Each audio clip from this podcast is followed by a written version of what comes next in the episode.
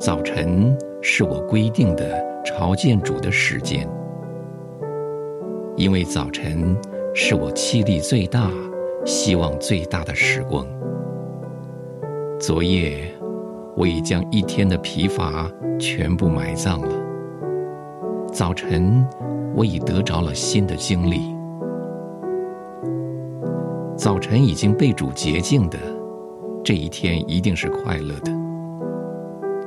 第一个胜利已经在祷告中获得的这一天一定是成功的。黎明在山顶上的这一天一定是圣洁的。我的父啊，我现在到你这里来了。平原上。没有什么东西能够抓住我，叫我不上圣洁的高原来。我现在依照你的命令上来朝见你。